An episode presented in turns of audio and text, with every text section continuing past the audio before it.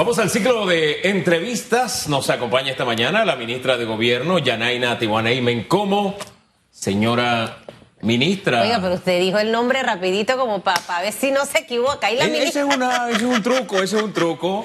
Señora ministra, muy buen día, ¿cómo está? Ay, buenos días. Buenos días, un estar con usted en el día de hoy. usted lo pronunció muy bien el, apellido. Gracias, gracias. Y qué bueno que su saludo sea acompañado de una sonrisa. Eso es lo que más necesitamos en estos tiempos. Sonreír, sonreír. Es el pasaporte para estar aquí. Ministra, yo esta vuelta voy a centrarme en su nombre porque a mí sí me cuesta su apellido y no quiero meter la patita. Gracias por estar con nosotros esta mañana. Eh, ha transcurrido ya más de un año de gestión del gobierno del señor Laurentino Cortizo y, en materia, dos años, perdón, sí, ¿verdad? Dos, dos, dos, dos. Ahí está Lugo haciéndome los dos. Dos años.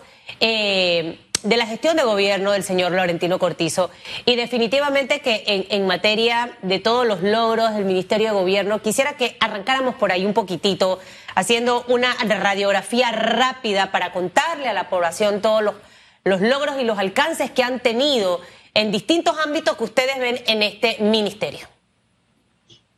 Muchas gracias. Y de hecho sí, el Ministerio de Gobierno es un ministerio que toca muchísimas instituciones, de hecho eh, entre ellas está sobre todo el resaltar el rol y el trabajo de SINAPROC eh, durante este tiempo de COVID y no solo en tiempos de COVID, sino también durante el tiempo de los huracanes de ETA y OTA, y también resaltar esa labor humanitaria del BOC humanitario eh, de las Américas, del cual muy pocas personas hablan, pero que también hizo un rol y jugó un rol muy importante.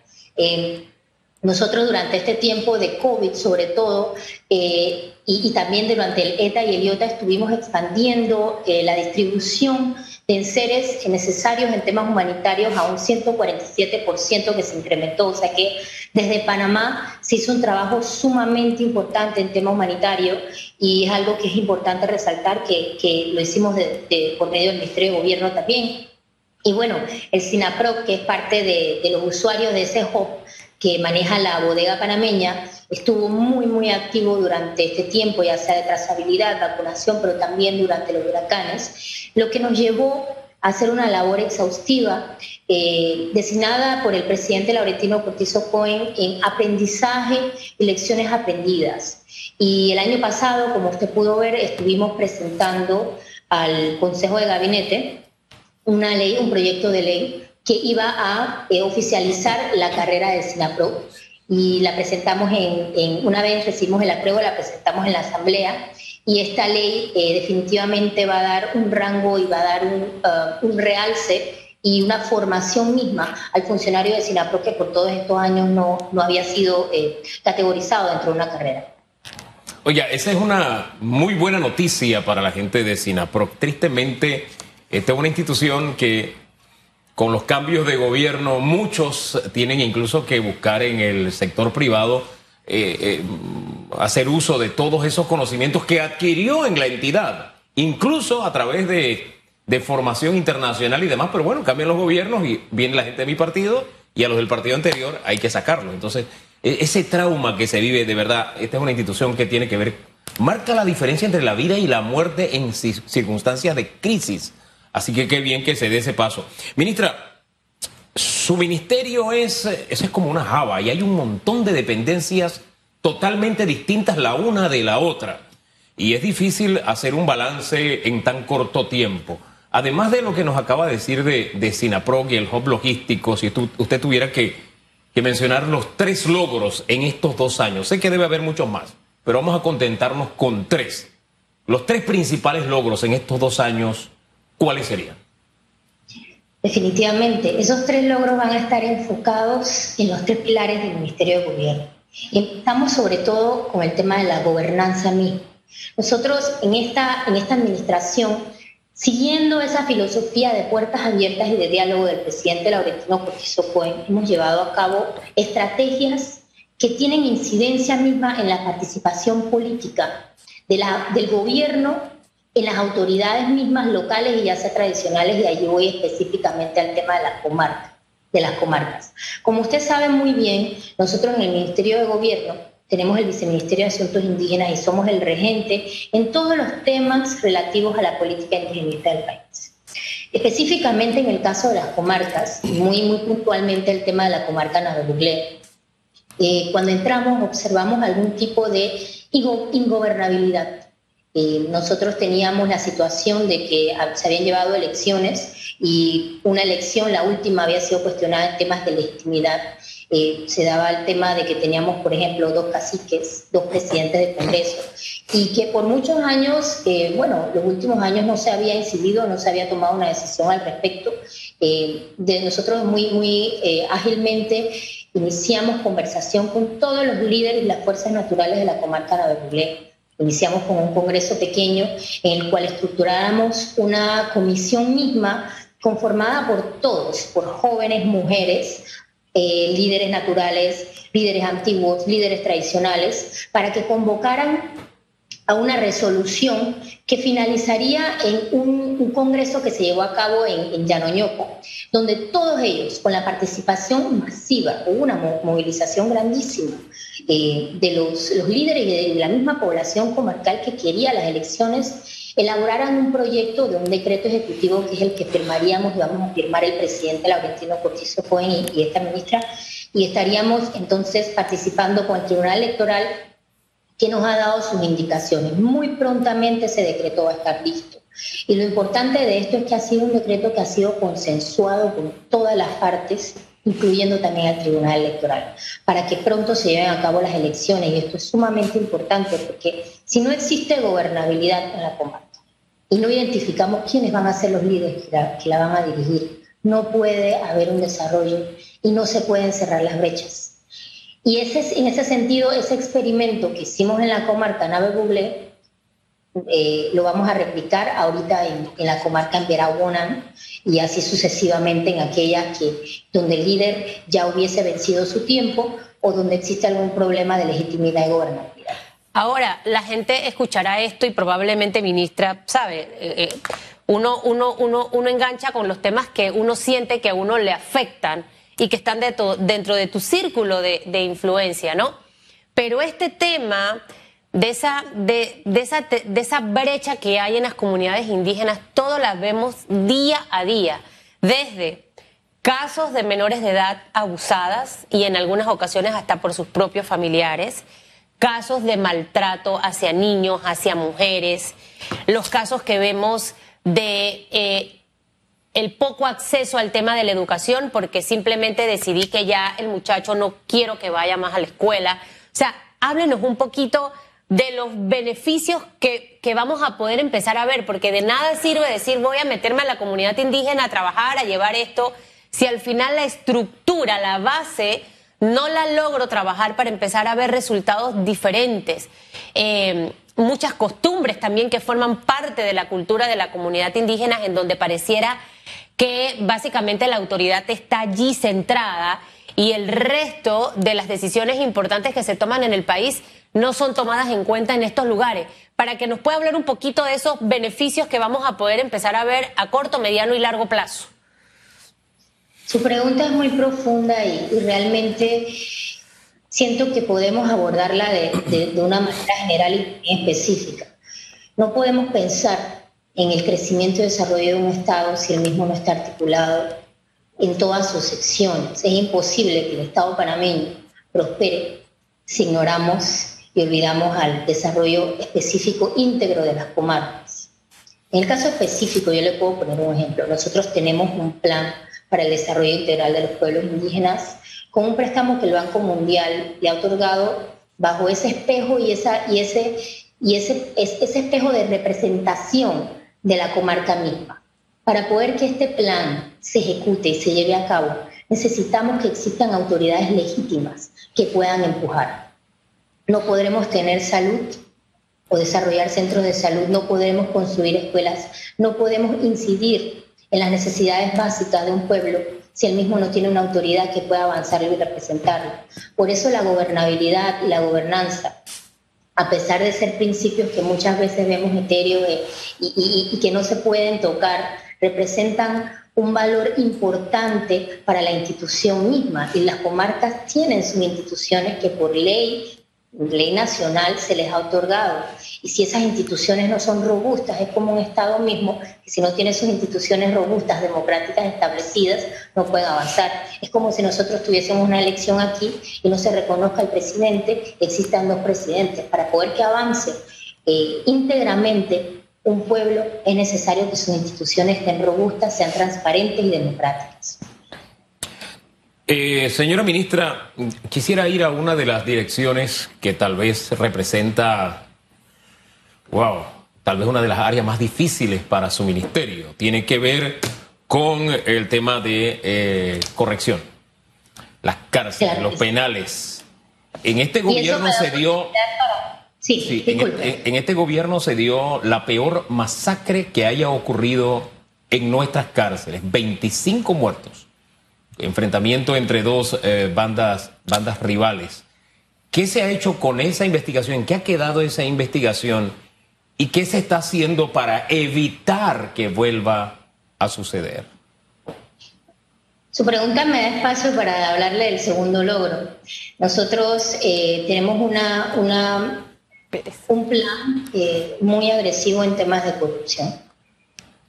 Nosotros hemos llevado a cabo investigaciones no solo administrativas, sino que hemos hecho acercamientos con el procurador para hablar de la persecución del delito de manera penal también. En muchos de estos casos eh, se investigaba la falta administrativa, pero la falta penal quedaba pendiente. Hemos articulado eh, acciones con el, el órgano judicial y el Ministerio Público para que todas las faltas que lleven a cabo los funcionarios públicos de, la Dirección General del Sistema Penitenciario en general sean perseguidas como deben ser, porque eso da certeza al castigo. En el caso de la investigación, nosotros hemos llevado a cabo las vinculaciones apropiadas y también las investigaciones al respecto. Y no solo la reacción es lo importante, y, y es parte del logro que estamos llevando a cabo en el sistema penitenciario.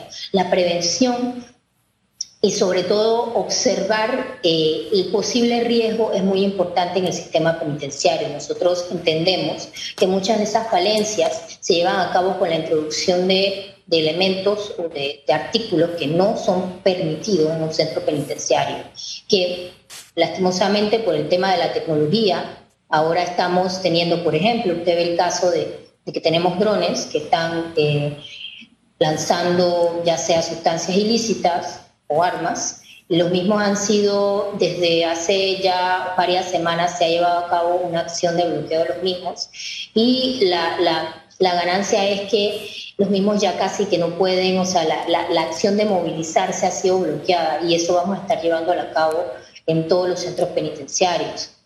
De igual forma, la delincuencia no se puede combatir sin la resocialización y la reinserción misma de privado de libertad. Nosotros, a pesar de estar en tiempos de pandemia, hemos llevado a cabo muchísimos, muchísimos, eh, muchísimas actividades y programas de resocialización que constantemente estamos publicando eh, y tenemos eh, una meta, o sea, no, no, no estamos llevando a cabo una resocialización desorganizada hemos tomado control organizado los programas para tener escalas de incrementos por año, lo cual planeamos para el año 2021 tener un incremento de 1.500 privados de libertad. Sin embargo, por ejemplo, yo quiero compartirle algo eh, muy importante. ¿Cómo llevamos a cabo la resocialización si muchos de los privados de libertad no están clasificados? Cuando entramos, por ejemplo, llevamos a cabo eh, ferias masivas que clasificaban a los privados de libertad. En la joyita había un aproximado de 800 privados de libertad que no estaban eh, clasificados. Tienes que clasificarlos para poder identificar en qué proceso de resocialización ellos pueden caer y por ende ese proceso mismo es exhaustivo. Es importante que la, defensa también de los, de los privados de libertad se involucre.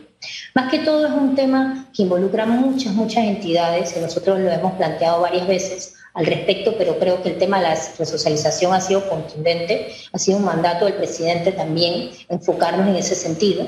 Nosotros, y finalmente le comparto allí, el Centro Penitenciario La Joya fue eh, elegido como el único centro penitenciario en el continente para eh, la enseñanza de la siembra de arroz bajo carbono, que es una técnica muy, muy, muy delicada, que no se aprende, o sea, que no es fácil de aprender, pero los privados de libertad que han sido seleccionados van a salir de allí con esas capacidades. Sí, ministra, eh, bien por esas buenas noticias, pero quisiera que me profundizara en dos cositas. Una, este sistema que están utilizando para bloquear a los drones, ¿en qué consiste, desde cuándo es y, qué efectos ha tenido? Primero. Y segundo, usted habló de las investigaciones eh, administrativas, eh, cuántas personas fueron sancionadas por lo menos, ¿no? Por esta matanza. En esa época vimos que encontraban caletos en las galerías y demás. Y si se ha corregido el tema de las bandas, porque la realidad de las bandas se traslada a la cárcel. Es decir, si tienen territorios fuera de la cárcel, en la cárcel también. Un tema que ya ha sido en otros países superado, porque eso de que se matan entre ellos y los ponen a convivir, se ha demostrado en la práctica que es falso. En, otras, en otros países donde las bandas de aquí le hacen los mandados, los han puesto a convivir juntos y no se han matado. Han aprendido a convivir para salir a convivir entonces en sociedad. Eh, esas dos cositas, por favor. Claro que sí. Mire, yo, usted podrá entender que por temas de seguridad yo no puedo compartir detalles específicos de los bloqueos. Sin embargo, sí hemos llevado a cabo un bloqueo bajo Instituto de la Aeronáutica Civil en el centro penitenciario, el complejo mismo de la joya, que tiene, comprende a la joya, la joyita la nueva joya, y así nos vamos a estar eh, dispersando en el territorio nacional en todos los centros penitenciarios. Eh, con relación a las bandas y sobre todo es eso específicamente. La tecnología que utilizan los privados de libertad o la delincuencia y el crimen organizado para incidir en los centros penitenciarios también la estamos utilizando nosotros. Además de ello, eh, quiero adelantarle que estamos llevando a cabo un proceso de modernización, de control de los puntos de entrada de los centros penitenciarios, también por medio de la tecnología, eh, para que la misma entrada no solo sea una... Esto, esto nos ayuda en dos, en dos perspectivas, porque muchas veces cuando tenemos entradas a los centros penitenciarios, los familiares, se quejan muchísimo de las humillaciones que, que sufren por, por, por, esa requisa que se le hace, pero también nos ayudaría en el tema del control mismo del ingreso de sustancias y eh, objetos que no sean permitidos en los centros penitenciarios. Em, de esa manera yo siento que, que también en el tema de, del crimen organizado y, y, de cómo penetra al funcionario público, yo le puedo asegurar que todos aquellos que participaron en, en los eventos de, del, 2000, del 2019 han sido sancionados o desvinculados y mantienen un proceso penal. Ahora, dentro de todas estas investigaciones y las modernizaciones que están haciendo en este momento, ese plan de resocialización hacia dónde va la, la población penitenciaria ha aumentado, ha disminuido. Sabemos que también están en, trabajando en un tema de agua potable para, precisamente creo que es la joya y la joyita, para que usted nos aclare. O sea, porque por un lado está esto otro, pero también siempre se ha cuestionado las condiciones en las que están los privados y privadas de libertad. El Centro Femenino de Rehabilitación, eh, que en un momento había planes de, de mudarlo de este lugar, para que nos hable también un poquitito rápidamente de esto, señora ministra. Claro que sí. De hecho, mire, yo quisiera mencionarle que nosotros en, esta administración del presidente Laurentino Cortizo Cohen estamos muy enfocados en desmantelar el crimen organizado. Esa labor que ha llevado a cabo el Ministerio de Seguridad ha tenido una incidencia definitiva en nuestros centros penitenciarios, porque la población penitenciaria ha incrementado. Usted se ha dado cuenta, usted puede observar que se han llevado a cabo varias operaciones y las mismas inciden definitivamente en centros penitenciarios. Nosotros en el tema específico de la, del agua, eh, fue una cosa, fue, fue, algo muy, muy coyuntural porque realmente cuando iniciamos y fuimos designados ministros de gobierno, eh, estábamos en plena pandemia y entendíamos que la joya y la joyita tenían un problema severo de agua. Tratamos de identificar por qué por tantos años ese problema no se había resuelto.